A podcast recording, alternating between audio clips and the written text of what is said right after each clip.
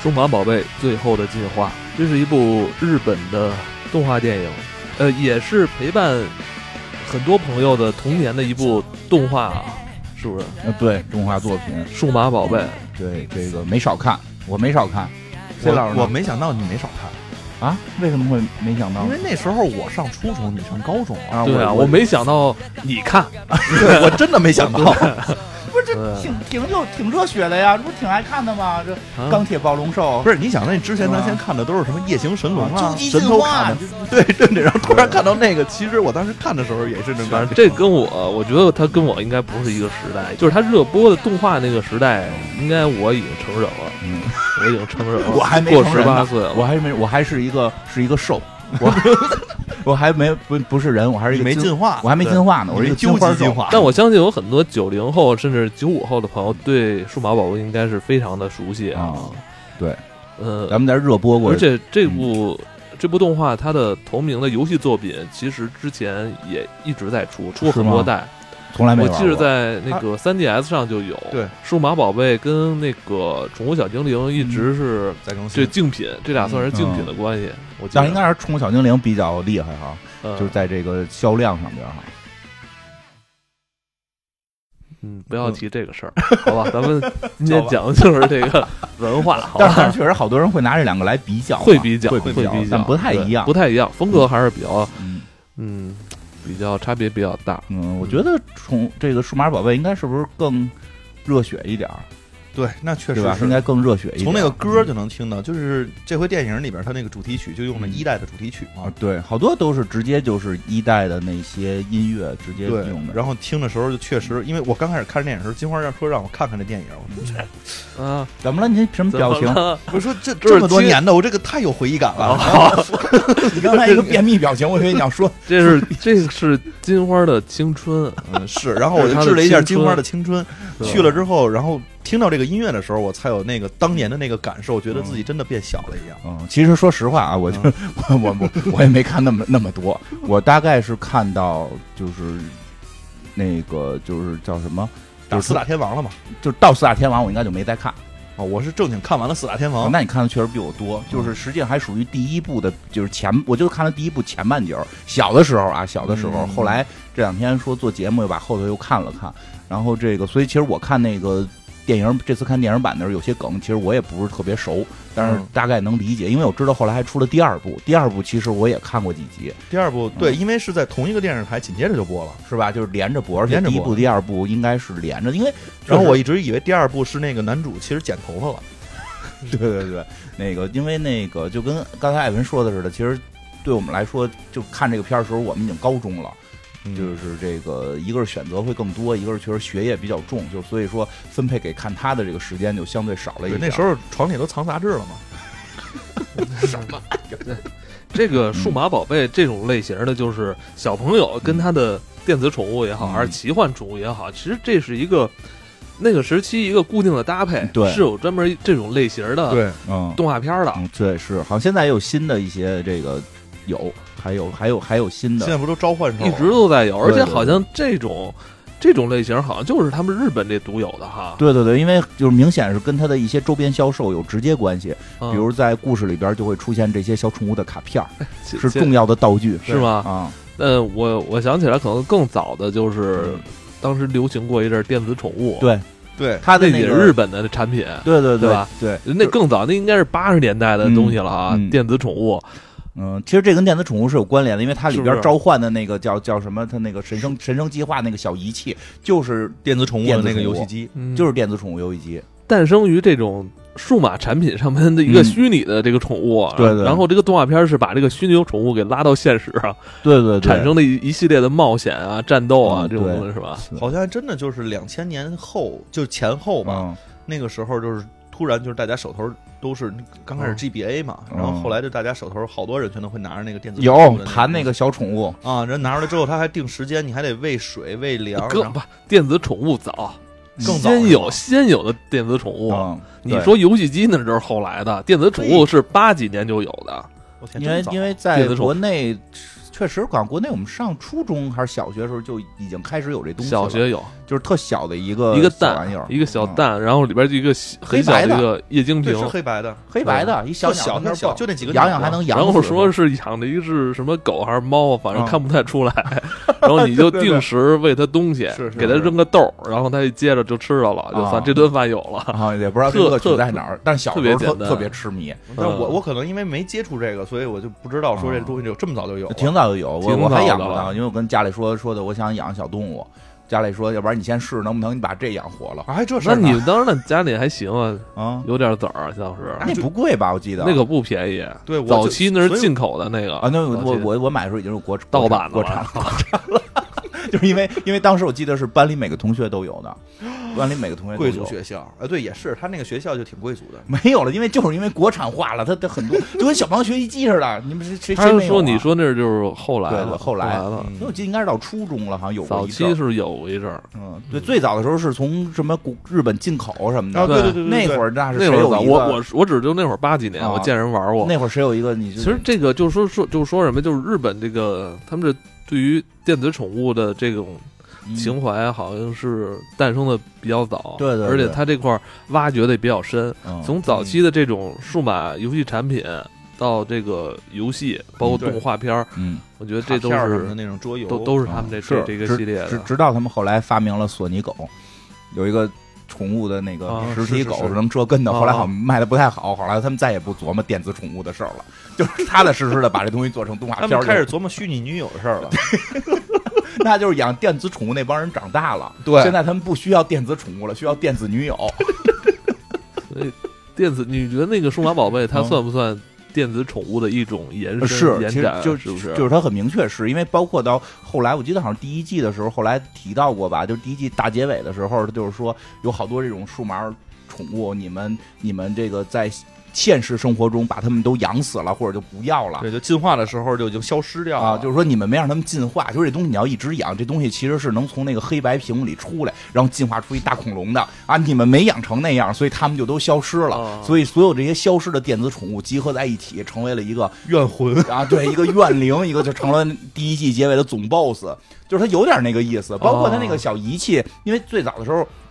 那小仪器拿出来，我也不确定说是不是电子宠物的那嗯个玩意儿，因为跟咱们国内当时玩的造型长不一样就。长得不一因为样，国内的造型，刚才啊艾文说的有有的是淡的，好像挺多的，对对对对还有的比较简单。他那个钥弄匙的，扣似的。他那个弄的跟那什么似的，跟那个假面骑士要变身的那些装备差不多。呃，那个是啊他们变身文化必有的一个物件，他们变身文化可能必有的一个设备。嗯，然后呢，在动画片里边就有，就是他们后来回到现实，拿着这个小设备，他们老师看见了，老师不惊讶这是什么，就说你这是电子宠物，你给我玩会儿。就是，所以他那东西其实，在日本应该就是电子宠物就长成大概那个样儿，它就是在指这是一个电子宠物，就是说你养好了就能养出来，从你的那哦个屏幕里出来是一大恐龙，然后能帮你打打仗，能帮你全息的是吧？ 不是实体化，对实实体实体化化可以实体化，他们因为里边有一个重要的事情就是。这些宠物小精灵，刚才说那个怨灵嗯，它这个嗯在第一季是怎么发生了这个最大的一个危机呢？就这个怨灵，它已经不是在光在这个电子宠物世界啊了，或者人家那里边叫数码宝贝世界，嗯，它是已经到了人类的世哦界，准备说我要把这个人类的世界也变成这个像我们的世界一样，我能对统一两边儿。它要把这个电子世界和人类世界统统统一掉。其实这也是这个作品和其他的一些当时我们看的那个这个这个这个日本的这类有一点点区别，嗯因为那个刚才这个一个是这个这个口袋妖怪是吧？还有就对刚才你说那叫什么嗯魔神弹斗士嘛，魔神弹斗士，刚才我们还聊到这个西密沟那个史巴拉古大师是。魔神弹斗士吧我，类似这个名儿吧。嗯反正名字差不多了，就是那个有西密沟、有史巴拉古大师，有那个彩虹一层一层打彩瓦虹塔古，瓦塔古，啊，打那个是彩虹山的，他是最后是他那个世界是现实中的人，就是现实中的这嗯些主角儿最后进入到了一盘录像带里，大概是嗯这么一个情节吧，或者进入到一个虚拟世界里。然后这个数码宝贝呢是进入到这个一个数码世界。呃他说的是数码或者说网络世界，网络世界，因为那会儿网络可能刚那时候还没有网络呢，刚刚诞生对，刚刚诞生没有特别明确说会成为什么样，什么脑后插管都没有，就像魔法一样，你就进入了电脑。它就是这种日日本会用这种方法来处理嗯嘛。呃，但是比较有意思的是，这个作品是对现实世界是能里边东西能出来的。里边东西真的来到现实世界，推东京，把东京湾给炸了呀，什么的，把他们东京塔给推了呀，跟他妈哥斯拉似的在东京打起来了。而且特别快。就就开始我会以为看的时候，我以为它就就是跟我们以前看的路数一样，就是主人公们进入到这个虚拟世界，进入到这个数码宝贝世界，在里边去历险，把这里边的怪物打败。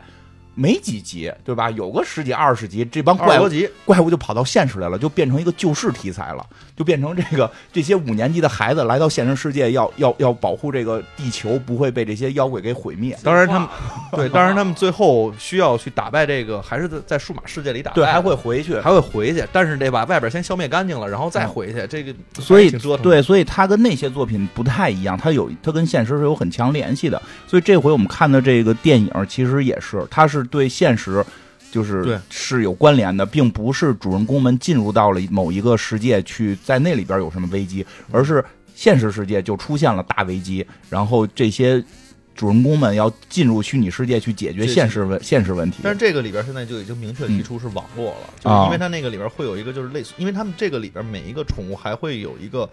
我看它的介绍特有嗯意思啊，有的人是叫说病毒抗疫苗体，啊，有对，的是叫病毒体，啊有的是那个就是资料，就是各种的资料，他们其实是有这种分类的。嗯电影里边就明显感觉那是一个病毒体，嗯啊一个是无限的自我复制。嗯，同时，它这个你就大家把它关起来，它还能再逃出去，等等，嗯类似于这样的一些方式，已经能明显的对照现在我们熟悉网络之后，能对照说，哎，这个就病毒嘛。嗯小时候可能还没有这个感觉，对，小时候感觉就是就是小宠物，就是小就是小宠物，物，特别喜欢。嗯而且因为他们的这个变身也会更，因为是数码的，所以变身会更奇怪一点儿就他们不是不是相像的那种变身，是变完之后就完全不一样，啊。对对对，并不是你你感觉它的进化道路都很匪夷，嗯对？吧？什么那个恐龙长出翅膀，然后从从从两个胸部。胸部可以打开一个恐龙的这个乳房，可以打开喷出两个巨大的导弹，导弹 你就喜欢这 个，这叫什么叫就 那个龙皮乳吗？钢铁乳房，钢铁乳房，你这说这都他妈爆了！钢铁乳房，因为它那个是进化到哪个程度来的？钢铁暴龙兽，呃，完全体呃，那就是战斗暴龙兽，啊，对就就对，呃，就是钢钢铁暴龙兽，反正就进，哎呀，一下想不起来，就进化到那个程度之后，它那个胸部能钢铁的胸部，啊，就对一般我们会会觉得这种这种动物的进化，它就只能是有机体的嘛这，应但该是。是宇宙骑士那种级别的，有这 但是样。它是因为是数码的，所以可以随便的跟跟这个机械去结合，它最后进化出两个两个钢铁乳房。它的这个数码宝贝里边的这些嗯，嗯宠物哈，它的嗯进化都非常的夸张。对，我之前看过人家就是对比它的竞品嗯《宠物小精灵》啊嗯，就是那个。宠物小精灵还相对来说，你能看到一些阶梯性的那种变化。对这个数码宝贝就我突然一下特别夸张。对对对不是这里边这边全都是那个鲤鱼，那个叫什么来？那个鲤鱼变成那个水龙王啊，嘛，鲤鱼王暴变成暴暴力暴力嗯龙就全都是这种感啊，觉。这属于这个就是从就像《宠物小精灵》里边鲤鱼王变成暴鲤龙，在数码宝贝儿里边这个属于属于比较初级的，对，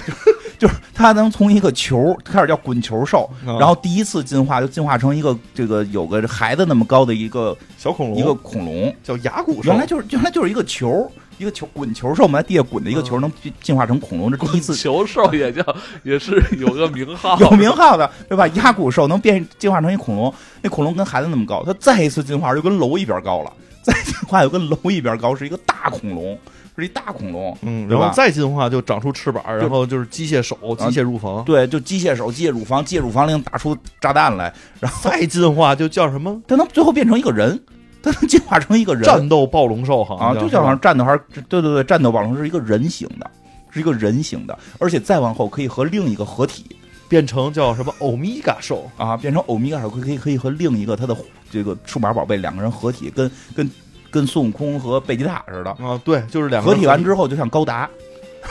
所以他那个进化过程都特别的夸张，就是所以从最后滚球兽和到他最后进化出那欧米你伽根兽本，看不出来，中间没关系似的。而跟且名儿也不一样。日本人这么执着于这个进化合体这个事儿 啊不知道啊，不知道都喜欢，我觉得他们就是还挺喜欢特别变身，其实是变身系嗯，对他那个，因为整个合它体啊也啊合体，合体合体。哦，我觉得这个可能跟那个咱那时候看《圣斗士星矢》也一样，每一次变身都会大概有三十秒左右的一个这个空档，就是你把嗯这个东西全变成做成一个固定的模式动画了，可能那个原画师会少画点儿。最早说做变身就是为了节省时间，对啊，就是但是包包括那美少女战士嘛，对对对，但是数码宝贝已经到了后来电视台都实在是不愿意放那么多变身的镜头了，因为它有六个、七个动物，就是七个这种小，后来是八个，八个八个这 种数码宝贝，一个变身能他妈有半分钟吧？然后这一集都演。演一遍，所以后来他们变身就都是变身，然后就变完了，就不不挨个儿放。而且而且他那个是按阶段变的，不是说我变身这个这个叫什么完整体或者究极变化的时候，嗯我就一下变到了，一是我层得一层先变成变成先是进化，然后是超进化，然后是究极进化，我这但是小时候咱们就爱看这变身的对镜头，对吧？对，觉得特别酷，对对，特别酷，嗯，特别好看。自自己那个穿东穿衣服的还得在那儿配音呢。对自己还就是小时候自己玩，自己就、嗯就老觉得自己要进化。那变形金刚，你这变 形金不刚是这，这里边也是这里也哭哭哭吗？有啊，嗯你看这盔甲哐当，嗯，对自己穿衣服，自己也配音，啊哐。然后对，关键是那个手哈，从嗯那个袖子里出来的时候，必须得动一下， 对吧？手不能直接是，对吧？手不能直接是从袖子里伸出来，伸出来的时候是一个从一个拳拳头要要展开，还要得一个转一下旋转的展开，然后再过程啊拳，这这这就是那个小男生的这个， 我们我们小时候男人的浪 漫， 不那个时候，而且喜欢穿缩口的羽绒服，头出来也得配音是吧？嗯，然后咵手出来，男人的我倒浪是漫。我跟你说这么热闹，我没有过。我有过，我有过，我们都 没有，就我有过是吗只有你有过只有我这样是吗？我的天哪！我以为大家都这样，我以为大家都这样呢。呃，说说这个这个正经说说这这这电影吧，我觉得电影挺有意思的。嗯，那个这这电影，我觉得就是怎么说呢，就是。去看的时候，可能因为现在不是网上老老流行叫什么“爷青回”，啊，我觉得我啊就这样，肯定你肯定想说这对个吧爷青回，对，我的他朋友圈每天都有人在发都有这些回新的，闻都有爷青回的吧？说这片儿最逗了，爷青节说你奔着爷青回去，给你放个爷青节的，就是青春结束了， 就是这片儿最后哎结尾还你去看的时候，你有没有注意都是多大的孩子啊？都是跟我呃比我小一点儿吧九，零后啊，嗯没没没没那么小。我去那个，没那么我去那特别牛逼。嗯比你小一点我去那的不就他的吗？对 C 老师这么大的，我去，我坐边上那大哥一看就是七零后，也有可能是人家就是太努力工作了，嗯反正头发都没了。实际是一个二十五岁的但我那场没多少人嗯，我其那实场可是能，九五后，但是后边那几个一看就是九零后，就旁边坐着俩大叔，嗯大叔还那一边一边看一边说呢。 嗯，我跟那个我跟我那朋友伊莎去看的，他是八九年的，应谁该惹一是扎？什这么这甭有管一了。扎，有我一朋友伊有一莎，扎，然后哦，见吓过我一跳见过，那个就是他没看过，他一女孩儿她没看过，然后那个。但是他后来有一评价，我觉得特别逗。他他说：“这是他看过的所有电影里边拍屏最多的，什么意思？就是所有人都在拍屏，拍屏，就是拍那个屏幕啊，就是那个拍电影屏幕。那这应该轰出去啊！你看你这事，你看怎么说什了？么叫拍？就是拿手机哦拿手机拍屏幕嗨啊。说的好听点叫拍屏，说难听点叫偷拍。其实这个事儿就是你很难说，因为好多人其实不是为了就是说我拍下去出去卖，因为没有人摄像，是是是，就这倒是我能拍理照解，，就是拍。照。因为对于对于我们就或者比我小一点的，我可能确实成熟比较晚啊，嗯就是我们这些数小时候看过《数码宝贝》的，就是你现在正值青春 期，对， 在大屏幕上边儿去看到那个牙骨兽进化呀，什么嗯加鲁鲁兽进化呀，就会其实会挺感动的。而且这部片子的主题特别有意思，这部片子的主题就是告诉你青春结束了。啊，对，童年的终结。这部片子的主题还挺深刻的，告诉你青春结束了，青春才有，你在儿时的时候才有才有数码宝贝，你现在已经进入工作嗯长大了，了数码宝贝没了， 你该跟数码宝贝说拜拜了。就是明白？呼吁大家要回到现实。所以其实从评论看特别有意思，这个片儿的评论两极分化特别严重。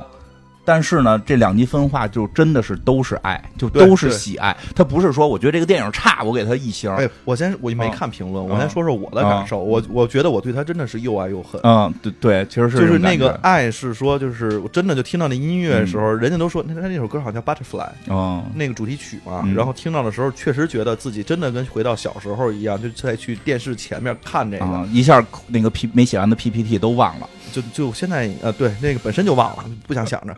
然后呢，这是一个，再有，但是就看到结尾的时候，嗯我觉得我说这导演太操蛋了，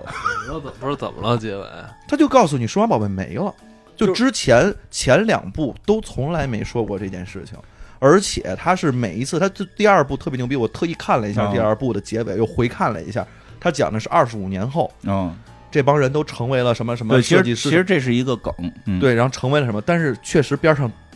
都有那个数码宝贝，因为他给的那个就是也不叫回忆杀吧，人家就给的那个未来的那种像照片儿一样的那种，嗯就是一个一个回忆，呃，嗯也不叫回忆了，一个一个给你去交代这个结果的时候，是告诉你这些人他们其实都跟自己的数码宝贝常年的在一起，永远的在一嗯起。这样的一个感觉，而且要不然就像第一部一样，如果我没看过第二部，看完第一部的话，他们也是数码宝贝留在了数码宝贝世界，对，这些人回到了现实生活，自己各过各的了。嗯，就是他总会有跟数码宝贝的分别。这个因为这个故事一上来就是说一帮小朋友，这个五五年级的小朋友在这个夏令营的时候就被就是这个最早版本啊，嗯就是五五年级的时候夏令营被带到了一个就是突然穿越到了数码世界，然后遇到了和自己有羁绊的。这个小宠物，对数码小宠物，数码小宠物想要进化，那是需要跟它的这个这个好朋友，就是跟这个人类好朋友的羁绊会越深，他们进化的会越厉害，大概这么一个故事。那那就是第一部结尾的时候呢，就是说，哎，你们这边是这个数码世界跟这个现实世界的危机都解决了，你们小朋友要回到现实世界，那就要跟这些小小宠物们说再见。对那小宠物们就还活在这个世界，至少双方都还活着，啊，对吧？只是 是是是是是是，啊，第二部的结尾呢，因为前前两部是有关联的，再往后关联就弱了。第二部的结尾呢是说这个这个很多年之后，这些小宠物还在这些主人公的身边，嗯，还在对主人公身边。这回这部电影呢，这回这部电影呢是讲的呢还是这个第一部的这几个孩子，对，就就还是这几个孩子，他们长大了，他们长到了这个大学毕业，大学毕业，然后找工作，然后是不是考研究生，是不是这个加加入这个什嗯么还自卫还队还什有么这些还有那个跳级要开公司的，对对对，各种各样的啊对跳级开工资的什么的，这种，哎，这个时候突然告诉你，小宠物该死了。你你什么小宠物什么时候死？就是当你离开童年，你不再是一个孩子的时候，你他妈小宠物没了就消失了，还不是说跟它分离，是就死了。啊，就连找都找不着了。对，不是说它去了另一个地儿，就告诉你是没了，啊消失了。哎太忙了，没工夫喂嘛。其实这以里边，前以前玩那个电子宠物就是嘛其，实这里边它有表当游戏现机对嗯当任天堂那个。走进大杂院的时啊候，大家就已经忘了那个电子宠物还得给它喂食就这给事儿，扔到一个抽屉里。啊，不不玩那个了。啊对呀玩这里边魂斗罗了，开始啊这里边用了这个梗，是吧？，对，就是那个男一号就那什么嘛，男一号就是把那个宠物小精灵，就是那个那个变叫什身么器吧，呃数码宝贝的小变身器，就是扔在了一个抽屉里。但是但是他们都改使手机了，改拿手机玩这个， 真的特别逗。因为他们中间还有梗呢，说你们别再拿手机玩了。说你们别再拿手机玩，说手机这个都是这个有有什么 WiFi 啊呀、什么什么几 G 有呀、监视然后有人监视你这个，你不要拿这个。说每个人改一个那种老式的那那个那种老式手机，说不要用智能机，用老式手机 加宠物小精灵的那个变身器，变身器，你们再玩这个挺好玩的。但是它这结尾等于就是最后真的两个主人公的小宠物就消失了咱们难受了吗？不不只是俩主人公，啊，其实还有呃主那人个公苏娜的那个个那个也是女孩儿那那个也没苏娜了的那个是在他们消失之前，他对就说他不战斗了嗯，，一一会儿说那个就是其实就不是，那是他们难受了吗？难受啊，要不然很多人看哭了，看的哭的不行了。我后边那小姐姐那哭的，不所以，所以所以很多人很多人怒打一一星嘛，就是我我我觉得你片儿好，爱你这个片儿，但你这片儿太操蛋了，我就是这感觉。 你太操蛋了，这他妈是爷的青春，我们。跟跟跟公司他妈的那个 KPI 没完成呢，我出来想回忆一下我的青春，让我脱离现实世界，让我在这个看电影的过程中有有所这个回忆，让我快乐。结果你们给我看这么一个玩意儿，你告诉我我长大了，从小这个数码宝贝跟我没关系了，然后数码宝我的数码宝贝还没了， 啊，是就，我就挺后悔 看的。 你跟我说看的时候，我说看 看吧，去看了之后说他妈的，很多人特别搓火，发大长篇大论骂他。 但是说，但是说实话，其实那个能感受他们真的特别爱这个东西。确实嗯就是，而且这个就是能感受到说这个里边前面其实这个电影嗯，一直在去感受说，哎呀，他们进入这块儿要要要探寻世界，完全没有征兆说要结束，嗯，突然中间给你来那么一下，啊你就心里咯噔一下说。他们要结束，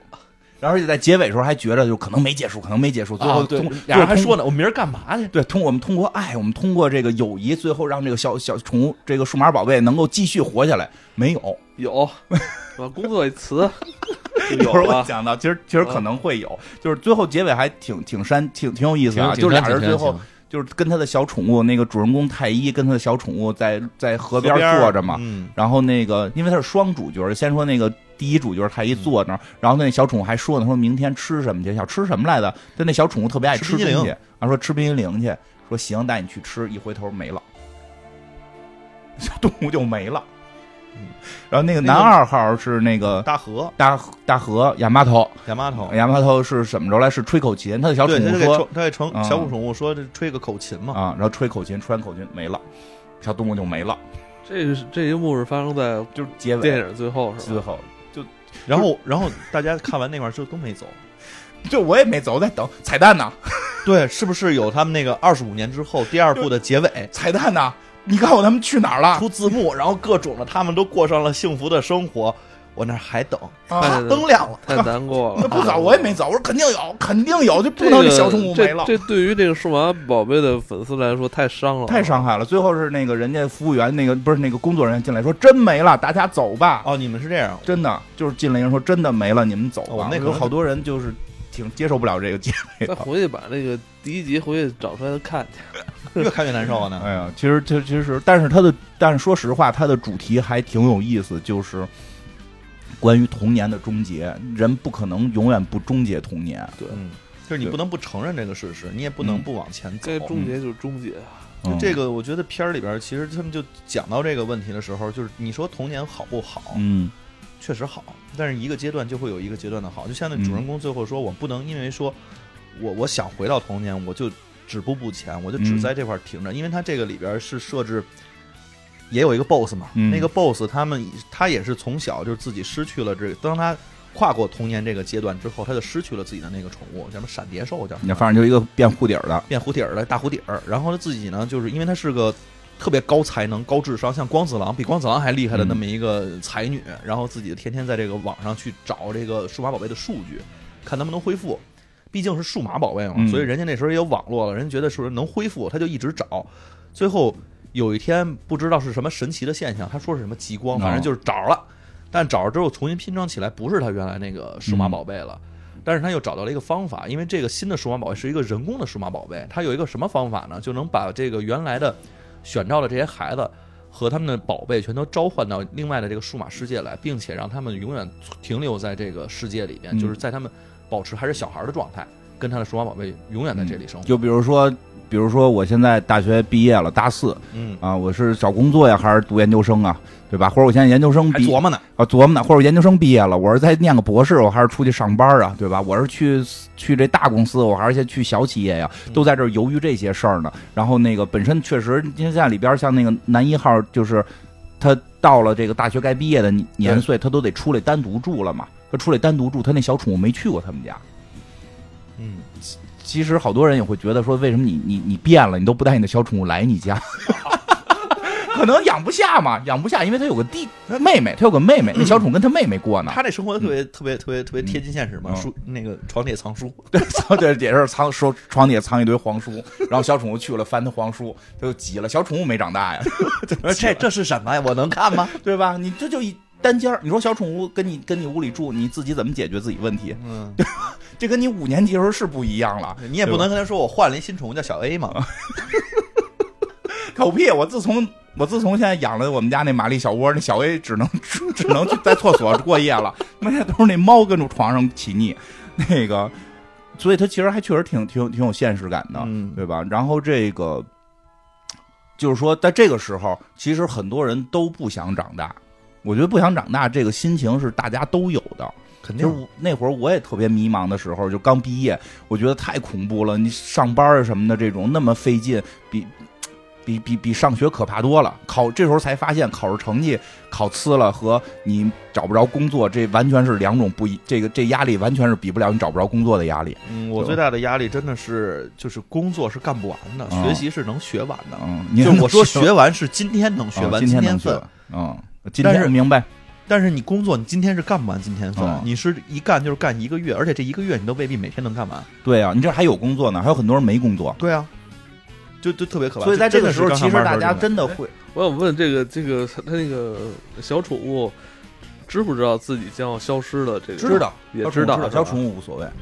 他小们宠小宠物觉得就是消失就消失吧，我看着你我长大累了是吧？对，我老让我打仗，老让我打仗，你们就在那儿喊“究极进化”，然后我这咔咔变半天身，过去咣咣跟人打，你们又不打，就是你们就往那儿加油，嗯就这种，对吧？你们小宠物是说我看着你们成长就足够了，就是你我看着你们是从五年级的孩子一直长到你们现在要开始找工作，然后找不着工作。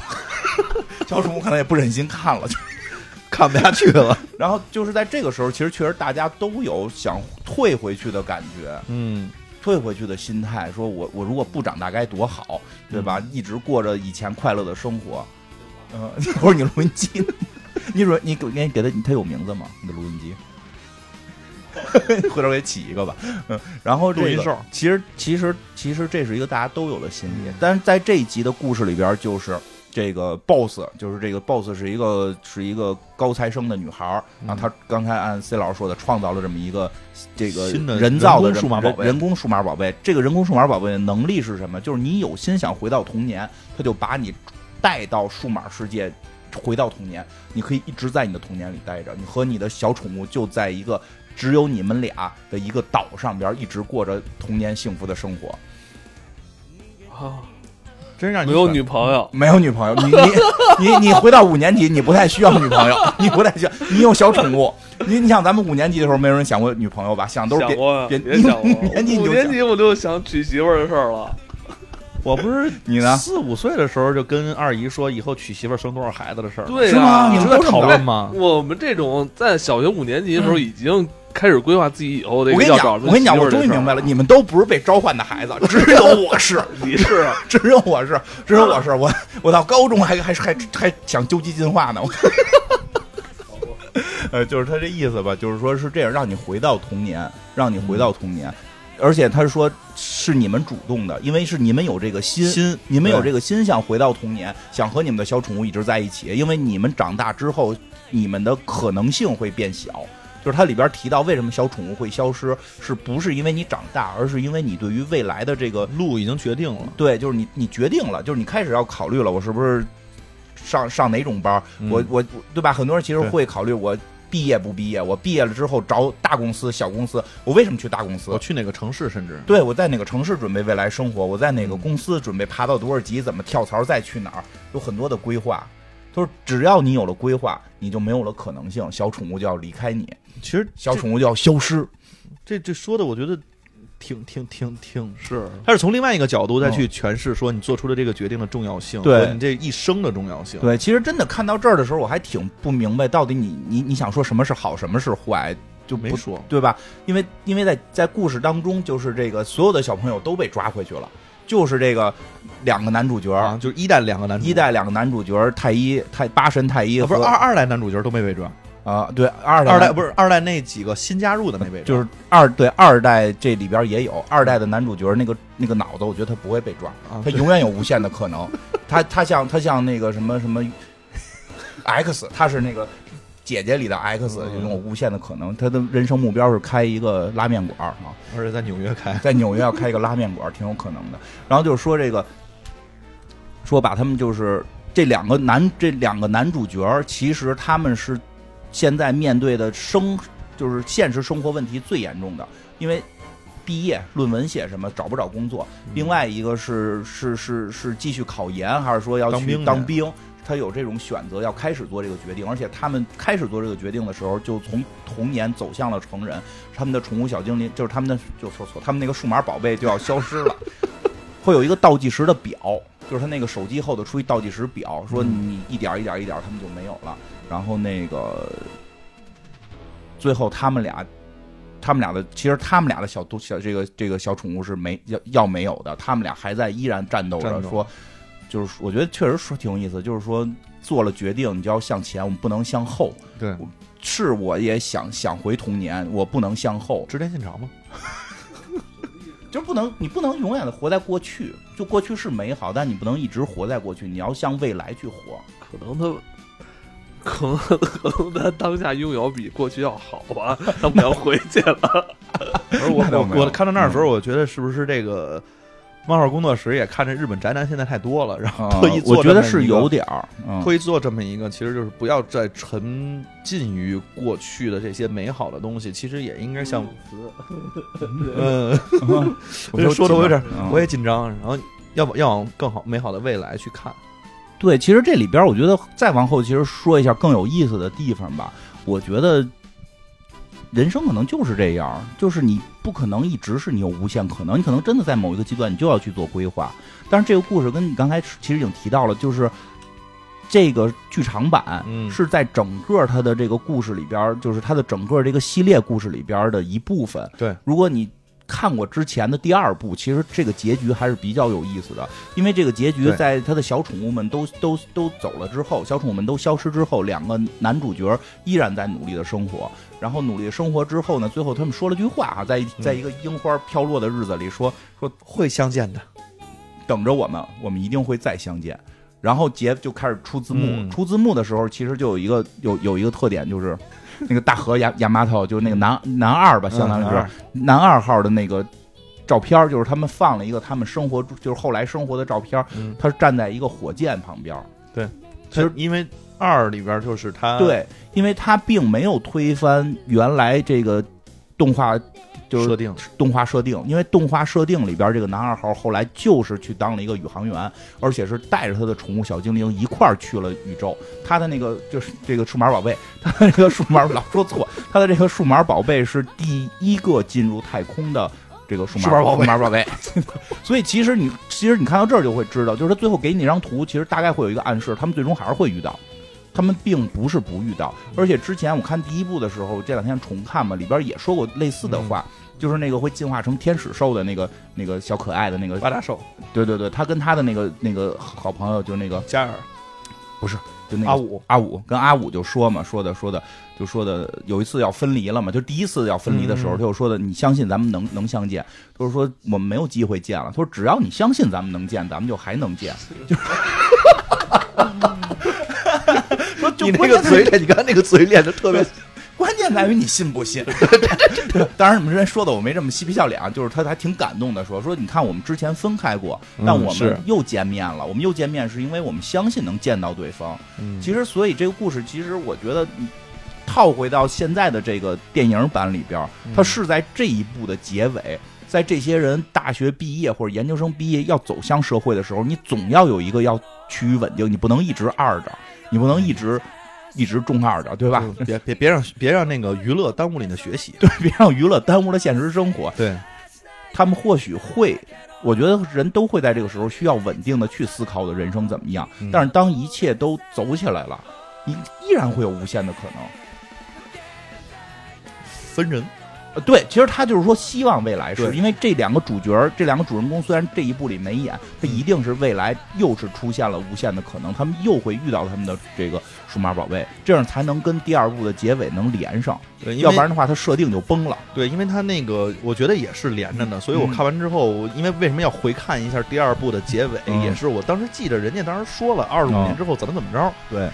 看完之后呢，我就回忆了一下他们那些职业，嗯，就是你比如说那个叫苏娜吧，好像嗯是她就是她不是在那里边苏娜一直在插花嘛，好像对是对然后对后来自己开了自己的服装店，嗯，然后像是那个美美是做什么，我忘我有点忘了，反正也是开了自嗯己做的店做，那个美美容博主，好像是做网吧。红，做网 红，然后那个谁，那个光子郎开自己的公司，啊然后自己进行学者嘛，这个基本上跟二里边的设定是一样，你看他是那个一样人生的轨迹是一样的， 对，所以其实你要就把太一那看不太出来了，呃太一是那什么嘛，因为太一最后是他的人生论文，就是他的结尾是最后小这个小动物消要失之写一后。个写他写了了个个论文，论文是研究关于这个数码宝贝的这个事儿，因为现实就是他那个故事里，现实世界的人都知道有数码宝贝，而且知道数码宝贝就跟哥斯拉似的会来打日本，所以这这些人能防。一里边好像不太知道，一里边后来就知道了，一里边刚开始特别逗，他们抱回家的时候抱了一大堆特别奇怪啊的东西，然后他们都问是毛绒玩具，说毛绒玩具，比如说你人长得也忒丑到了，到后后边就知道了，是后边都是已经跟他妈日本打起来了这种。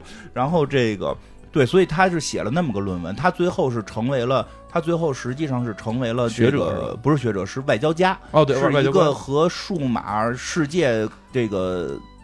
去对数码世界当大使吧，对可以这么理解。然后那阿那个有一个叫是呃阿柱吧，好像啊是对医生，本来是医生，然后后来变成了第一个这个数码宝贝的医生。啊，对对，所以你会发现，它其实跟第二部的结还是尾的结所有连人着设的都是连着的。它只是告诉我们，我们在毕业的这会儿，嗯我们需要去稳定的看待自己人生的时候，或许童年的那些梦会消失一下，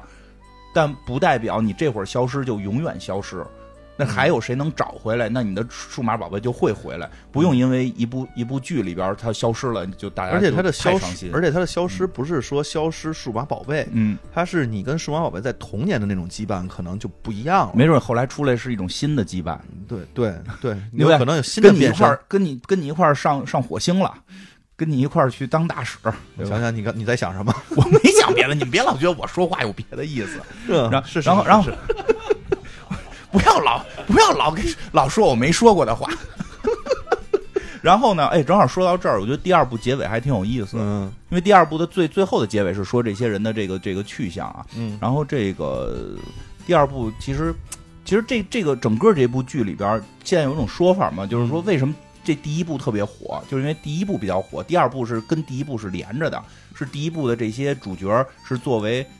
呃就长大点儿了，初中了，对，不是核心团队了，是对比他们高一个级别的。核心团队是他放在们是了他们是教练级别啊的，对，放在了二代放在 二代目上了。对但是一代目的人还在，而且一代目在大结局的时候还出现，还还还特特别的带劲。对，就是说，实际上这个作品本身很有意思的是这些小孩儿的设设定，嗯，这些小孩儿的设定没有那么招人讨厌的。因为真的后来，比如说有些现在可能国内已经不让演的，不让演的这个这个日本的一些这个这个叫什么动动漫啊什么的，嗯就是后来的设定会越来越就是就是这个呃个性化，它就太强了，就有甚至那个孩子你会就你会觉得有点讨厌，就有有些动画片里的有些孩子你会觉得有点讨厌，你是不是太各色了？你你你就就你你你是不是太暴躁了？等等这种，但是说这个片子里边其实没有，其实它很明显，一二男主角也是按照没头脑和不高兴设定的。啊，对，这老师这个是日日本的一个常，就是包括很多漫画都用这个设定，就是主人公一般是没头脑，就是嗯和特不高兴，男二是不高兴，对，男二是一个比较酷，老会嗯，孙悟空跟贝吉啊，塔，对，就左不太平人哎跟佐助，对，不太合合群儿的。哎对对然后对对男一是一个就是勇气，就就啊，就咔，就就这这样的，是这么一个情绪啊。 对，阴阳。但是这里边也是这么设定，但是两个人没有都不招人讨厌，他没那么夸张，尤其那个男二没有夸张到老是拽拽的。就是他也自己会孤独的像贝吉塔似的自己修炼去了，，对，啊但不会说你这关键时刻我不出现，我等你都打败了，或者我来了之后我先炫耀一番，对对我先打， 没有没有没有，有，而且很快就会承认人家来了之后合体吧，对， 解决问题，合体上来就合体，不在那儿扭捏 是吧？而且而且上来就认男一是那个队长，啊上来也对认男一是队长。我只是有我的个性。他说，其实后来有人分析过，我看我觉得那个写得特别好，说这些孩子的人生设定嗯其实都特别有意思，因为男一是他的设定是他他有个妹妹。妹妹是后来也是也是这个被选中的孩子，就是对吧？妹这妹个还会放大招呢，啊，对，这是他的妹妹，就是他和他妹妹之间的关系是他的一个人生的一个一个一个嗯小时候的一个矛盾点，就是他觉得小时候没有照顾好他妹妹，他妹妹又体弱多病，他作为一个哥哥。其实他只有五年级，他嗯他作为一个哥哥，他对妹妹的照顾会是他就照没照顾好他妹妹，或者他心里的一个结儿。男二号是单亲，就是父母离婚，然后嗯就是妈妈带一个，爸爸带一个，对他和他弟弟之间的羁绊，嗯对，吧？后边还有一个小姑娘叫美美，就是后来说好像嗯搞对网红那个，她是公主病，对就是她父母特别宠，就是溺爱，啊，你要说不喜欢他，我可能也就不喜，稍微有一点不喜欢他。是吗？她不长得挺好看的吗？可以，可以，我可以。就他他他说话就是没关系的， 就都是这种的。对对。然后还有那个那个是跟那个就是养小鸟那个是叫啊，苏娜吗？对对对，她好像是跟她的母亲之间是有、啊对对有对有矛盾的，就是她在她的。动画过程中都在去表现这个孩子和父母之间，或者说孩子和兄妹之间的这个本身有的这个这个情绪上的问题，然后他又通过这个小动物，呃跟跟这个小动物之间的羁绊，跟小动物之间的感情投射去解决这些问题，对去让这些孩子怎么去成长。其实这一点做的还挺不错的，而且每个人的个性还挺强的。你就比如这一部，其实这一部我看的时候，我会觉得男一、男二就可能是作为这个主角，嗯然后剩下一帮人酱油，就就是这么一个嗯常规设定。但是就像刚才你说的里边，就是刚才那个养小鸟那个，嗯，就开始看着特奇怪，他不出来打，对。但是就他那个潜台词处理的特别好，他不出来的啊，就是他们去召唤的时候，因为。在电影里边，他们还是发生了数码世界里边呢，嗯会出来一些怪物，也不叫怪物吧，就是出来一些数码宝贝，啊继续就是摧毁这个东京，那也特别金嗯金操啊！哎呦， 注意用词。啊，注意用词。然后呢，这个基本上是男主带着像那个他们其他的几个，就之前也是一代的这核心嗯人对出，去，一代但是一代的有几个人没出来。嗯，你像那个谁阿柱就没出来，但是人当医生的人好好学习是吧？然后那个美美没嗯出当来，时露脸了，露脸了美美是直接是给干晕了。啊。然后那个苏娜是从头到尾没出来，对，但是有后他的镜头，但是那个镜头交代的我觉得特别好，从来没他只说了一句话，嗯说是那个我们这回就不去了吧。啊，然就后是再拍的时候就是他哭，然后拿着对，就是我觉得那个做的特别有意思，因为就是在我们开始根本不知道这个后边的剧情，什么人成熟之后，宠物小这个这数码宝贝就要消失，然后那个那个小就是大家都在打仗的时候，突然这个有一个镜头是这小姑娘跟她自己的小动物在她的家里边、嗯看着窗外，然后说这次我们就不去了。我就想你怎么那么欠呀、你赶紧打去呀、那边都打不过了，你怎么不出手啊？啊，对吧怎么？就是他没提，这这特别棒。也也没说，一句没提，他就是跟他那个小动物说：“说我再也不让你战斗了。”你也不知道为什么，对吧？但是他前面其实已经交代了很多，他们因为就是不是出现了一表吗？他那个就是自己倒着召唤走成倒着啊走的表，那个表上面就会你每回变身的时候它会消耗，你如果不去做这个变身的话，它消耗会慢一点。然后最后是最后是那个他们大决战还是怎么着的时就候，大决战的时是候，吧？最后又有那小女孩的一个镜头啊，对，就是最后那个就是召唤我们一代的这些孩子的小动物啊，这个这嗯一起怎么样什么什么的，他那个小小鸟就没出去，嗯但小鸟没出去，然后他就看着那个窗户外头哈、大概那意思就是说说我相信太一他们这回能行，但是那个时候他手头已经他手头上那个东西已经变灰了，就是他的小已经没了，已经没了。他比苏那两个人的小动物没得更早，他早当就当时知道看的时候会我还不知道，我以为是光线的问题，啊所以那个时候也没交代这个小动物走了之后，你那个东西我以为就没了呢。这样，嗯，这然后东西会变灰，直到最后嗯，他们那个男主跟男一跟男嗯二，他们俩的这个小宝，呃那个数码数码宝贝贝， 差点所谓，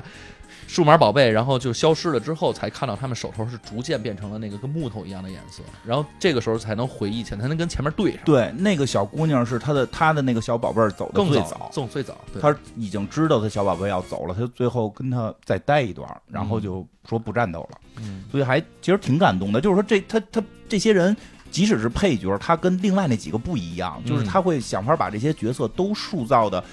就是既性格没有没有，就是感觉为了为了冲突、为了夸张而去把他的性格夸张到某个程度，但是他又有自己的这个性格，又特别的这个能感动你。我觉得这点做的真的还挺不错。我觉得这个片子。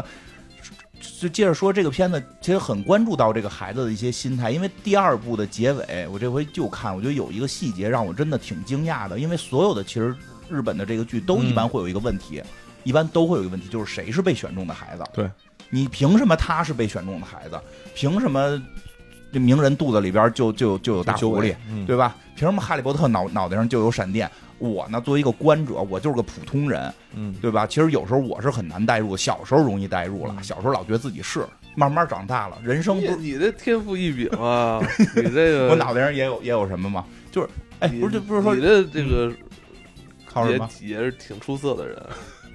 但至少还没有成为被选中的孩子。我既没有猫头鹰来我们家，也没有数码小宝贝带我走，我也没捡着过精灵球，就是 我也没有在垃圾桶里边捡到过什么电脑人儿，我我你也没发现自己没尾巴，对我也没有一生气头发可以变黄，嗯对吧？我也没有发现有有什么爸爸过来跟我说说的，我是你亲爹，现在有一房地产公司正找你正找你继承，嗯，这是另外一种超能力。对吧？有钱也是超能力嘛。 对，你就发现我就是平凡的人，不是说人生的成长就最第一步就是发现自就是怎么说第啊第一步发现爸父母不是万能的，父母不是不是神， 嗯第二步发现自己不是神，嗯第三步发现你孩子不是神，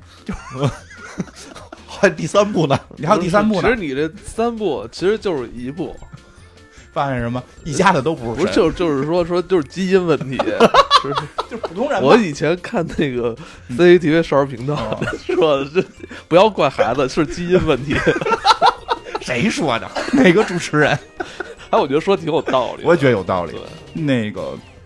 就是普通孩子，咱就是普通孩子嘛，我也啥也没等着。所以其实第二部的结尾，就是这个动画片的第二部结尾、特别有意思，就是他们就跟一大妖怪打，大妖怪基本上就是说有这个世间有这种可以简单理解吧，就是世间有怨念，我就可以特厉害，嗯对吧？这帮全世界被选中的孩子，好好好几千个，恨不得全都全世界都有。啊，就是最后感觉特感人，说这地球要毁灭了，然后这个时候召唤所有被选中的孩子，拿出自己的那个数叫什么数数码宠物的那个小仪器啊，朝着天空中一指，然后啪一道光，歘就他们都穿越到了数码世界，然后所有的数码小宝上线了小宝贝儿们全都出现了，都变成大妖怪，要把这个坏人给摁死。我觉得这个感觉要大结局了嘛。嗯，突然，突然有一个小孩儿说：“你看看，你们就是被选中的孩子，我屁都不是，我就是个普通的孩嗯子，是我没有能力，我也救不了世界，我我连个小宠物都没有。”看个热闹也挺好的。然后这个时候突然就是就是他们那个时间撕裂的，反正有一个地儿有一群孩子，嗯有一群孩子就说：“你看看你们，你们这些发光的人，嗯你们是被选中的，我们什么都不是。”就这个就形成了一种怨念，让那个大妖怪就可以吸收嘛。哦，我觉得这真的，其实我看到这儿长大了，我觉得其实我们是那些孩子，啊我们对啊没有小宠物，对，我们啥也没有。真被被选中的这些人都是英雄，对吧我们是剩下的普都通是人那些看热闹的，还有在灾难中被误伤的，很多被灾难中误伤的，很多啊很多，这就是没演。他那俩宠物在在地球打的时候，那他 打妈的时候你肯定啊车呀、船呀，多少误 伤对的。啊。嗯，所以其实其实我觉得这片子还挺关注的到这些细节地方的。嗯当然这那倒个那是你说，那他结尾告诉说，就是你的青春结束了嗯，那其实说的是那一部分，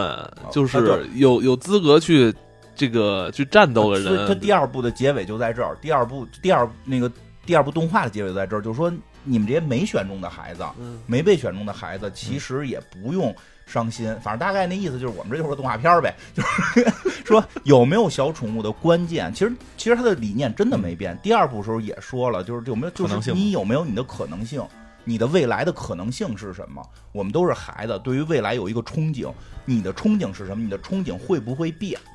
然后那个二部那个男主是个大傻子嘛，啊就是和二乎的说我的看我就有梦想，说那你的梦想是什么？我要当一个拉面馆，拉拉拉，我要开一个拉面店。说你这也叫梦想吗？说那这就是我的梦想，因为我爱吃拉面，是是是嗯我就要开拉面，我要把拉面开到全世界，我要去美名国人开嘛拉面。就 对我要看也是弹幕都说这不就是名人吗？对吧？就是说发现，其实后来就有的孩子就就就说嘛，说我的梦想就是那些没被选中的孩子，说我的梦想是当一个什么棒球手，对说我想画个画，我想当个漫画家。你会发现，其实这些就是你的数码宝贝，因为这是个动画片儿，你不可能真的出现一个出现一个小恐龙在你身边儿。但是你你真正的这个所谓的数码宝贝给你力量的是你的那个梦想是什么？其实到了这一这一部电电影也是这样，就是你可能在刚毕业的时候，你没有资格说梦想，你你得先活下来。那是肯定的，这对吧是社会的现实问就题。现实社会就这样。我刚毕业，我说诗跟远方，你去一边儿的吧。所以，所以我觉 得，就接着刚才艾文说的那个，嗯那个被选中的孩子，可能是说那些，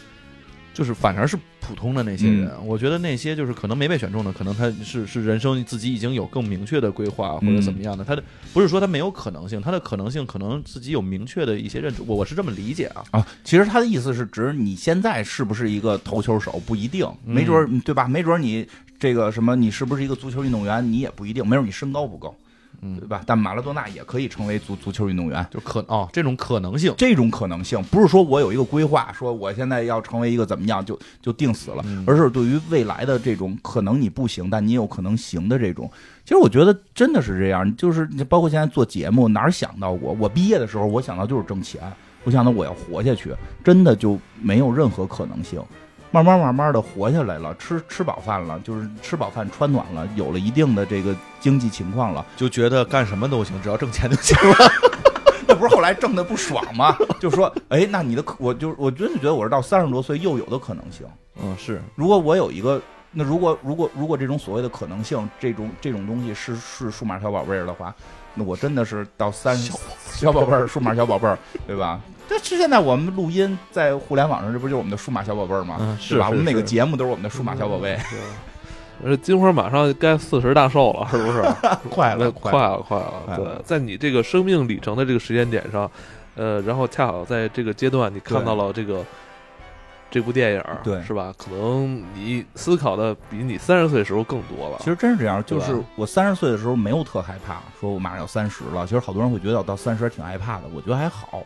我也没有。啊，但是我快马上四十，还有几个月就四十了，其实我会有一点儿焦虑，我我觉得那个心理的那个隔阂点是在三十六，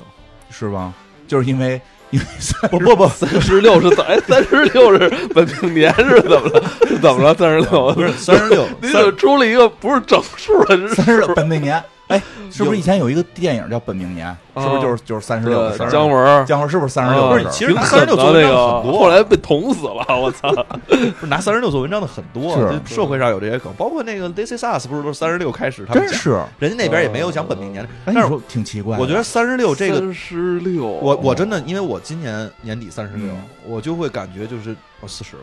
哦，我还我三十，十五的时候我不会有这种感觉，我还好你我还好哥什么？今年三十六，你感觉四十就是了？马马上就四十然后他会觉得马上四十了，他他哦中就间是就是马上就是你你中年危机，我觉得到也也也确实会有，哦因为人家不是说嘛，想换车就是一个特别明显的中年危机， 我就想换车，艾文刚换完，艾文过了，不不嗯，不，没有你看我们这种不买车的危及不了。不是人这确实我觉得就是刚过了那个坎儿之后，嗯你再去想三十六，尤其是又有孩子有家，你好多东西嗯已经不会像以前似的那样再去思考了。没事儿，我安慰你一下吧。就是你过完三十六，一眨眼就是四 十，对呀，我马上还俩月四十，这是安慰。 安慰你安慰一下。你想，咱几年前聊这话题的时候，嗯那个时候我记得那会儿有一年刚三十，对那时候那会儿那时候你嗯你们俩三十六，对，你嗯还我没小呢我我还我还三十二三十三你呢看。多快啊！一下一眨眼就过了，是然后那再时眨眼五十了。嗯你现在现在一看，我操，三十六，对是他妈挺可。嗯，还有两个月四十了，我今儿还在这块儿跟大家讲牙骨受超进化呢。 真的，我觉得真可怕！我的金花都已经四十岁人了，我 天！啊实我前一段会特哎你真的哎，我觉得四十这个数吧，就我觉得对咱们来说是一个压力特大的啊事儿，因为因为我觉得四十岁是真正一个中年人的标志了。对三十三十一、三十中二哎听着还不像，啊就你三十九时候正还当可以，年三十九时候你还可以说我还是一三十三十多岁，三十多，但还是能你三十多几几几但个是月你说俩月，一到四十就往五十奔，就是对因为我觉得咱们对于四十岁以后的那种人的形态，其实是咱们父亲的那个样子。对对你有没有对觉得，就是咱们记自事儿打的记时事候儿之后，咱们父亲的那个岁数那样，应该我是觉四得跟十岁的我觉得样跟你这子。说的关系特别大，是这么就回事。所以咱们会对四十岁之后的日子有一种真正的那种惧怕。就现在我在我眼中，我爸虽然已经六十多了，嗯我在我我我我看我爸我妈，我还是觉得那个就四十多四的十那种，对多，就那对种对心态还是对还是四十多的那种感觉。对对就是你对看他的时候，就就反正。上他们当然也不上班了嗯，但是仍然是在认知上什么的，我还是个年轻人，他们还是个他们是个老人，就永远就有这嗯是啊样年龄的一个是代是差。是啊是但等我马上还有俩月，我就变成老人了。哎，真的真的，但所以 所以所以这会儿我看这个片子，是其实感受会不太一样。我会是那个，就是觉得他还不错的，就是不会觉得他，就是他是最后很虐了人一下，但是我会感觉到他最后的那个结局，如果跟第二部又就跟第二部又是能联系起来的。嗯他告诉我们，可能你你老了，你依然是有可能的，嗯并不是没可能，可能反而是你在年轻的有一段的时候，你是没有可能的。就那一段时间，我这这又说说到我其实特想说的一点，嗯就是当你到了这个二十三四的时候，嗯啊一直到二十七八这个期间，就是对于很多人来说的话，你可能你如果有经济实力的话，嗯你会觉得这段时间过得特别好，因为年轻玩儿嘛，啊、天天出去玩儿去。嗯但是呢，也对很多人来说的话，就其实包括对我来说，我觉得那段时间特别苦逼。现在回头看的时候，觉得那段嗯是，太苦逼我也是那了段儿最最惨。就是你惨到说天天，因为广告行业嘛，嗯你天天我加班到两三点，每天那是每天，那时候还没有现在这种九九六什么的这么一说呢。嗯广告公司呢，就是每天其实都是到两三点，当然我们上班也晚啊，十嗯十点十 一点 到 到班上，但是周末也上班。然嗯后那个一上线连连着熬两天，就那个都是发生在那个期间，就那三四年。我也觉得那几年是比较累，比较哎，惨。所以我就再安慰一下你们刚才说这个，安安慰大家，可能心里会好受一点啊。嗯，其实就是四十岁人六十岁的心脏，六十岁的都是真的是都是哎岁数越大，都是你们之前那个就是上边豁命豁的，你知道吗？所以你那不要觉得自己是四十岁人，你们是六十岁人，好吧？我这么说，你们是不是心里能好受一些？哪儿好受啊？就就是别吧别人别人说的时候，哎，您六十多了吧？没没 没，没有事儿都。四十， 这不是我老了的心哎，态你吗？看这金花不是说高血压吗？这都老年病嘛，你我年轻时候就高血压，老年病。所以你说你你你把自己想成六十岁人，但你跟人说看身份证四十岁人多年轻啊！他这个就是明显降低心理预期之降低后，心理然后人家给你预期惊 喜。嗯好吧，我觉得这样就是 放宽心，就是人生还是很美好的。我觉得挺美好的。我觉得挺美好的，我觉得挺美好的。我这不是去年马上就三十九的时候开始学剑道，这嗯这我我越来越贱。我说我们我说我们剑道里边我们那个岁数最大的，年轻的，那天岁数最大的了，就是天天练里岁数最大的。那个然后教练比你岁数大吗？不是教练比我小、哎，啊，不是你，咱以前就教练说过63这事儿，咱以前就说过这事儿，我我就觉得啊，咱们的同龄人都消失死了一样，就找不着，哪儿都找不着，你都不知道去哪儿了。所以我希望大家哎，真的就是哪儿都找不着，就是消失。你说你上班，你说找不着，啊你说你练一剑没道，有啊说也没有，都比我小一半儿特，奇怪，不知道都在比干我嘛。小一半儿。然后那个啊，我上班的同龄人也都消失，这确实，要不然就比我大特别多的，嗯，就是呃七五年、七六没有年、不知七道八去年哪儿，了没有，然后要不然就比我小特别多的，就我中间这一代的，我们公司可能也就那么四五个人。真的，你看我去超市吧，去医院都是老年人多，然后嗯上班是年轻人多，嗯，然后 你这中间这姑娘四十岁人，你不知道去哪儿了。是真的。特你奇知道我怪我我练剑道那个地儿，就是大概我这岁数的只有我一个，啊，就去哪儿？不是不是不是也没工作了吗？都就是出不来是被练开练了剑道吗呗？，哦，除现在是不是除了开家长会能遇到同龄人，剩下别人遇不到了？哦也不多。家长会也是岁数，就是那爷爷奶奶多。啊，不是这因这为我们家这老，因为我们家老二那个家长比我小不少，跟可能比跟你差不多，所以还都是家长。就是我们家老大的那个开场会，就是就是爷爷奶奶。也许是爸爸妈妈吧。所以你看这 看着六十岁人，其实四 十岁人，就我刚才说了我吗？我下周四开家长会，我去问问啊，您是您是爸爸还是爷 爷？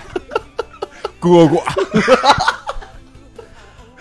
嗯，这个这个那你得往他哪儿上班？真的，所以看看这个吧，就是就是就是看看这个，啊看看这个，看看看这个，真的就是未来我们还是能遇到我们的嗯，数码宝贝的。在在在你年轻的时候，你做了决定，就像男主去拼搏往前走，不是错。数码宝贝消失了不是错，坦然的面对，然后等到未来，你就是最后结尾那句话，人太太医跟跟大河说的，我相信还会遇到，有这个劲儿就。嗯就不怕四十岁，不怕四十岁。 我这个节目已经到开始讨论怕怕怕四十岁了。嗯咱几年前还是三十三十多，啊其实那个咱同龄人，咱们听众里边同龄人特别多，对，大家可能都疲，就这个年龄阶段，是不是大家也都在这个疲于这个忙乎家，不光是工作了，还有家庭了。挺多的。就挺多的是咱们咱们听众里边，从就是三十五到四十五嗯之间，其实特别多。啊是，其实可以保持一些童年的乐趣、少年之心，我觉得所以可玩了一直有。玩魔兽世界玩十五年嘛，嗯，对，魔兽世界，其实玩魔兽世界的好多岁数不跟咱们玩魔兽世界好多人岁数那不这行确实是，啊嗯那那那那就现在能玩下来还玩的，我估计岁数都小不了。同龄人在魔兽世界，同同龄人不在是数码宝贝世界，不是不是，咱那那天我嗯琢磨，其实咱们也是玩魔兽世界特别晚的人，嗯就是咱们那岁数，因为咱们当时这个游戏上的时候，咱们都已经工作了。 是 啊，其实其实那个游戏里边大最大的受众群是他这他们这么大的，啊对对对对对是从大学那大个学阶段大一大玩二儿嗯是的。。但是怀旧服真的很多跟我差不多大的， 我们当时玩那但是个，正式服少，怀旧服多。我还记得我们嗯当时玩那个什么，玩那个就是六十年代嗯开荒 MC 的时候，我们的 MT 四十七、 嗯，四十七、四十八呀，你想现就在玩到现在得那多大个了？就是在魔兽出来之前的那些网游，我玩那些网游真的是。会长都比我大二十岁，当时我嗯对二十多岁的时候，我记着玩天堂的时候，嗯玩对传奇那时候，会长真的是四十多岁人，是，咱现在那个回去时，候现在咱四长会长也马上四十多了，我会长马上也两个月， 还有两个月啊，，你再熬两个月一月十二啊，一月十二，再再熬再熬两嗯个月，真的，你我就是可以四十岁的老会长了。我我我的目标是在五十岁的时候还还在能玩这个。还给大家哎讲但数码不宝一贝。嗯样啊，但不一样。但是，呃，咱们青春里的那些四十岁的会长都是特有钱啊嗯这富倒可是敌国 是那种。是，争取吧，争取到四十、六十，到六十的时候听金花爷爷给大家讲故事，讲一个数码宝贝儿的故事，宝贝，数码大宝贝儿。 哎，你说像这样的动画片儿，其实咱小时候还挺多的，但是好多都没看过，就是类似于这样的一些剧场版什么的。哎，不是，我觉得这这个这个片子啊，他告诉你一结束，这就不错的了。嗯人好像都都最后都那个都没没讲到最后一集，不知道怎么回事就没。腰斩了嘛，就那就嗯卖不出去了。他一直算还可这还以的，算硬挺着的而挺，他好像后边一直还在出，我看二零一游戏一直在出，游戏一直在游出戏一直在一出直他往动画片儿是不是也动画片也儿最近也出在出？但是动画片儿是这样，它后几部动画片儿大家觉得不太好，好像就是因为大家对第一部特别认可，嗯哎，然后第一部、第二部又连着，今年重启了。制作人可能生气了，可能觉得反响不好，嗯跟就鸟儿名给似的你自己直接重写新出山直接写成你们那个青春结束了。让你们老说不好啊，给你们看，你们还那么少，再来让你们看一个，你们就没有青春了，青春都是梦，对吧？ 我操！他今年重启了，今天也重启了第。一版重启，我没看呢，好像说第一版重新重哦，跟那那个好像龙珠好像去前两年重置了一下吧， 《龙珠》是重置重置高的清，啊，就是高清博欧片是吧？呃，对。然后那个什么，那个我刚才说那魔神弹斗士还是叫什么来，那也嗯魔重启。弹魔弹神坛，魔神就坛斗士 Simi Go，对西米狗那也重启了，嗯，但是那重启那是前两年重启哎了，那我有没看呢。两，一个是魔神坛，那是那个三头身的，三头对，啊三头对一身个对是七头身的那个。啊对我分不清楚，七头身那是七头身那个是他们穿着的就是都是盔甲，有点像那什么的那吧？就是对圣斗士似的，那个，然后有什么水火，然后都变成日本武士，是那个吗？对嗯好。像是我分哦，不对，清我那我知道那名个，字那我也我看觉得过那是有点跟跟着那个圣斗士走的那个对劲儿啊对对，当哎，时一个那个真不还假一天空战记，啊天空战记我看过，天空战记哦就是变成全是印度神的那个，是印度神对吗，嗯，反正我就是天空战记，是吧？对对嗯这对，这几印度个当时神也挺逗我的，我我我我喜欢看那三头身那个。呃那个挺啊好。那西西米狗我觉得就是当时这个打电就话是啊，史巴拉古达，反正咪咕咪咕变，不是主要，咱俩特别喜欢那个，还有一个原因是咱俩小时候我记得特清楚，他考试考了一个班里边的，可能也不是前几名吧，他爸给他买了个玩具，然后我妈也给我买了个玩具，都是这个系列的。嗯，我买的是人家那里边什么兴隆丸，嗯九十块钱，他爸给他买那是一百八十块钱那三合体，嗯，我当时记得特清楚。有一阵儿有钱，有过一阵儿差点儿就成为富二代，然后然后家里边他摆的全都是合体版的，我摆的全都是单个的。然后有那么两年差点儿成为富二代，过得不错。后来后来不是没成了吗？哎那两天你是不是已经有点觉得我操，我的这个可能人生是要走入一个新的高度了是是，觉得可能可能那个就是玩具就就都是一柜子一柜子的，然后那个因为确实那会儿我们我玩具是比他还有比那几个哥哥要多的，然后嗯玩未具来柜可子能杀了对一对屋子，对，玩具一柜子，沙子一屋子。大学毕业，大学毕业就出国嘛，出国读书嘛，嗯嗯出国出国都读《地狱男孩》去， 然后去个什么这个大学那个大学镀层金，然后就就在什么最不是后不是家你里福哎尼不是亚你那会儿都想那么远了，你那会儿已经规划你三十岁的事儿了是吧？要不然我没有数码宝贝儿呢， 对吧？后来我爸爸跟我说，我爸爸跟我说，那个就是其实家里没有钱了，这个你出国是不太可能的。然后就嗯好吧，挺好，挺好，挺好。一转眼你都到你爸那个岁数了啊，，那天我爸还跟我说呢，说原先我一直带着你去学习，现在看到你带着孩子去学习，很欣啊，很欣慰，差不多这意思吧。嗯是，现在孩子刚期中考完试，考九门儿啊不，你你刚才给你孩子打电话的那个语气，我觉嗯得特别像你爸。是吗？考怎么我样？就觉得他越来越像他爸啊，。是，就是我觉得这逃逃避不了，好像我不打人啊，嗯啊，是是是，就是你肯定还有一部分是你妈的基因的。留一部分给我妈，对说话语气有点像。 就就就刚才他给他孩子打电话，就那个语气就考怎么样？这你都记不住。考好了，爸爸带你去数码世界，啊让你看看玩魔兽世界，让你看爸爸家里都电话。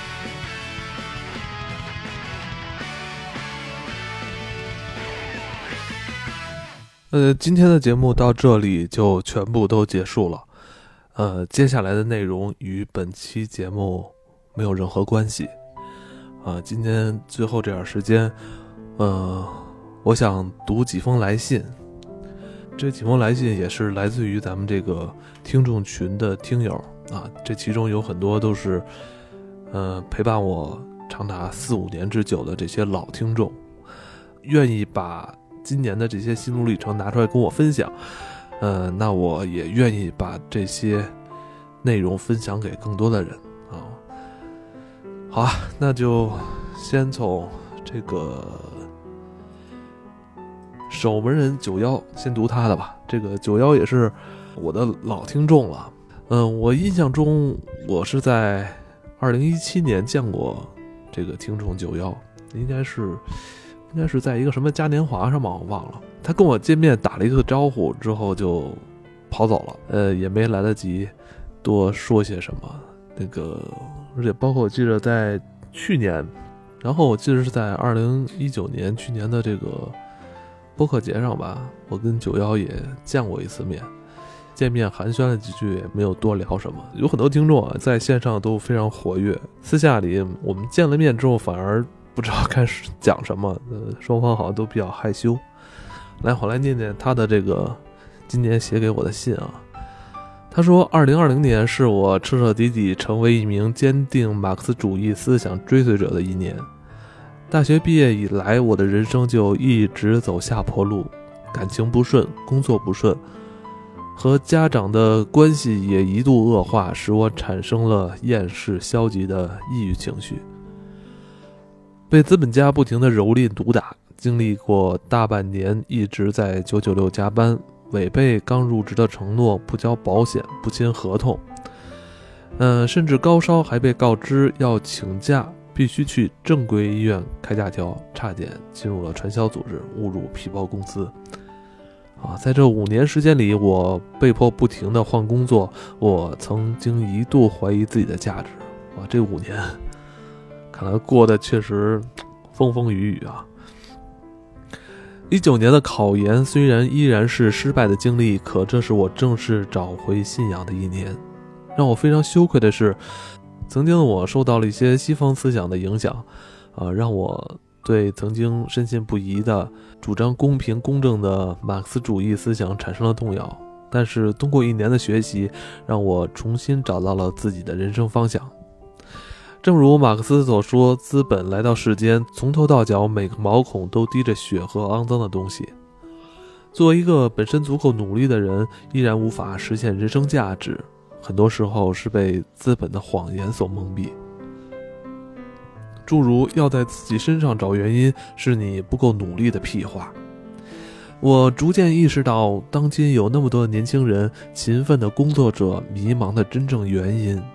现在的思潮出现问题了。大家被错误的自由主义、消费主义严重影响，被收入多少和消费能力打上标签，变成了资本的奴隶。想要改变现状，必须要从教育入手。作为一个能力有限、平凡普通，但依然有抱负、有理想的人，我能做的是有深远影响的事情也并不多。于是，在今年的年中，我被某著名早教机构压了半年的工资，迟迟不发之后，我毅然决然地做出决定，不再参加任何和资本有关的工作，参与到社会主义教育事业当中，准备教师资格证考试和教师的招工考试。功夫不负有心人啊！我通过了我市某高中德育教师的考试，正式成为了一名人民教师。这也正是我重回正轨、实现人生价值的开始。在今后啊，我会把公平公正、反对压迫的思想灌输给孩子们，让他们成为可以真正成为我们社会主义伟大事业的建设者，把压迫、剥削这种错的思想彻底的在这个世界上消除。啊，最后，为了庆祝我人生中的重要转折点，我赠送给自己两份纪念品，一个是国际歌巴音盒，一本是《共产党宣言》啊，能够找到更多和我共同信仰、共同目标的同志，一起为我们伟大的社会主义添砖加瓦。哦，这个这是公园守门人九幺来信，看来他这五年确实是工作上，嗯、比较坎坷啊。嗯，这后半段就决定是做人民教师了。这个，这个，这个决定还是嗯挺有勇气的啊。这个我们知道做做一名这个教师确实很不容易啊，但也给也给九幺加油吧。啊，希望那个能在以后新的这个工作岗位上啊，能在新的这工作环境里边儿，啊，能去为自己的这个坚定不移的目标，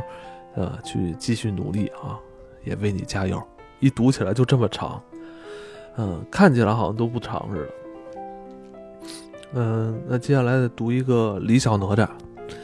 呃，这个李小哪吒，我对这个 ID 还挺挺眼熟的，这个也是一个老听众了，这至少也是从一六年开始，我觉得这个这个 ID，我觉得我在一六年时候就见过，老听众了。嗯，看看他的来信啊，他说，二零二零年三月，我窝在家里通关了两遍《八方旅人》，疫情让年前辞职的我无所事事，二十三岁是个失业者，哇，这个刚二十三岁啊，这刚毕业就失业。我妈仍对我抱有一丝考研的期望，我对此则充满了绝望。大学四年，我误以为自己踏进了电影艺术的门，最起码能挪进去半只脚。毕业后，我才明白自己顶多算是个售货员。我向其他人介绍电影，讲些除了艺考就没啥用的玩意儿。学生们寄希望于能因此上个本科，这是我和他们在一间教室的原因。现在我是个艺考培训老师，考上研后靠导师推荐，可能是一个大学老师，除了地点不一样，好像没有其他区别。我是艺术这个奢侈品店的店员，向别人介绍自己可能永远都不会拥有的东西。但家里实在是待不下去了。幸好有几个朋友在济南，刚到济南前一个月，我换了大概四五份工作。这期间印象最深的却是我的一个合租室友，此君同我一般，无固定工作，属社会闲杂人员。他大学学音乐，每天在屋里弹琴，饭点出来做饭，下一大份挂面，炒一盘青椒，天天如此，令我叹服。后来入职一网络教育公司，美名其曰辅导老师，本质是课程销售，美其名曰不提倡加班，其实是加班不给钱；美其名曰一周双休，其实是一月双休。两个月后，我顶着黑眼圈办完了离职手续。恰在此时，一阳性的朋友致电曰：“我要创业，管吃住，来？”问号。思虑半天，回曰：“去。”叹号。我与此君相识七八年，彼此熟知对方脾气，创业大抵是要失败的，但应该能撑到年底，算是一落脚处。此君创业是因为高中同学聚会的刺激，想大丈夫岂能久居人下，拿出三四万存款，找了五六好友，扯旗便反了那狗屁老板。奈何热血这玩意儿上头快，下去的也快，加上钱也快花完了，杨兄合计一番，及时止损，叫来众人交心，言创业失败。收拾一番，暗自思虑，还是回北京。恰好上年在北京工作的书店缺人，大小是份工作，租房、搬行李、入职。这边刚在北京收拾妥当，又一朋友打电话来问曰：“创业来否？”哦，这是，这应该是李小哪吒二零二零年啊经历的这个创业的一段经历。感觉这个今年他过得很忙碌啊，这上上半年还是做这个艺考的辅导老师，下半年就匆匆忙忙的和自己的身边的朋友去创业了。嗯，很羡慕你啊，现在还有创业的这种冲动，去付之于行动啊。二十三岁非常年轻，在我看来是非常奢侈的。勇敢有时候也是，也是要有代价的。但我觉得年轻啊，年轻就是可以有失败的资本。也祝你能在明年能够在创业这条路上啊有一定成绩啊，也是加油。时间有限啊，我就不一一念了。我就今天我挑了几个，还有一个老猫头啊，这老猫头是咱们这个粉丝群群主啊，这个跟这个也是老听众了啊，这个。陪我们一路走来。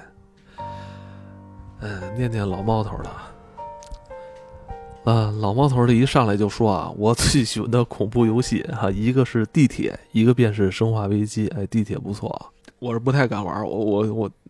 游戏我倒是挺喜欢看他，挺喜欢他那故事的。我最喜欢的恐怖游戏，一个是地铁，一个便是《生化危机》，而《生化危机》更是特别的喜欢。第一次接触的时候，自己还在上小学，周末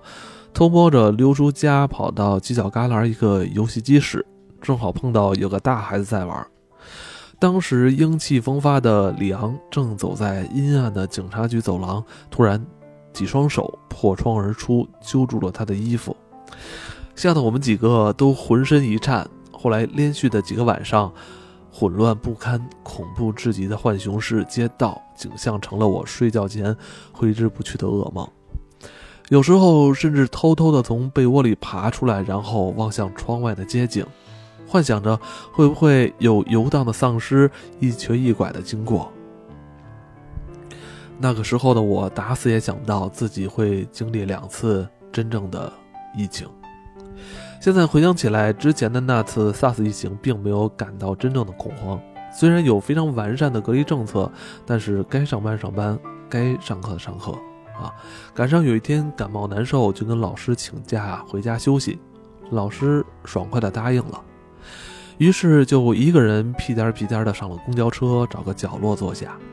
回家的路上要跑四十分钟，不过因为要经过一个检测站，将近花了两个小时才到家。下半部分的时间都是在检测站前排队，好不容易排到了，车一停，门一开，冲上来几个身穿防护服的工作人员，对着每一个乘客逐个测量体温，然后下车。车重新上路了。然后就是今年的这次疫情，让我感到了真正的恐惧。年三十晚上，原本准备第二天回老家，第四天回老丈人家。结果老家先是来电话说是村子不能进了，让我们不要回去。紧接着老丈人那边也电话里说村子里封了，先等等，别回了。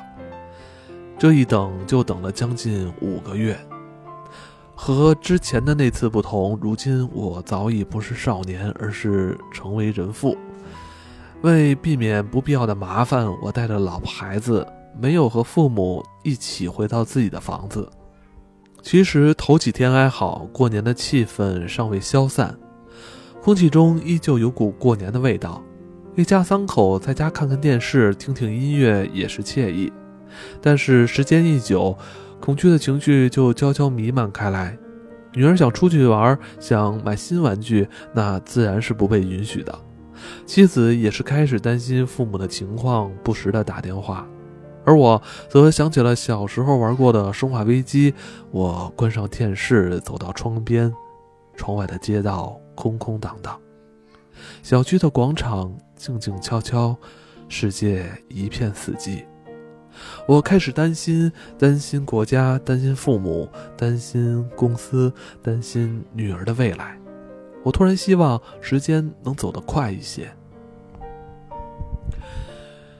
这段时间的经历，我必定终生难忘。而如今，国内的疫情正慢慢好转，国外则依旧难堪。我只想说，活着真好。嗯，呃，这个老猫头的这个心境啊，我是可以理解，因为我们俩都是有这个女儿。今年的这段心路历程啊，也是很多人的这个感受吧。是吧？上半年大大部分大家都在家里边，就是过得胆战心惊。呃，下半年确实我们看到正正在好起来啊，我们的环境，这个我们的社会确实在复苏。嗯、但是在这之外，其实虽然我们看到了这种复苏的迹象，但其实大家，嗯，还是需要有这种这个提防啊、预防的心理，毕竟马上冬天也要来了。很多投稿我就不一一念了，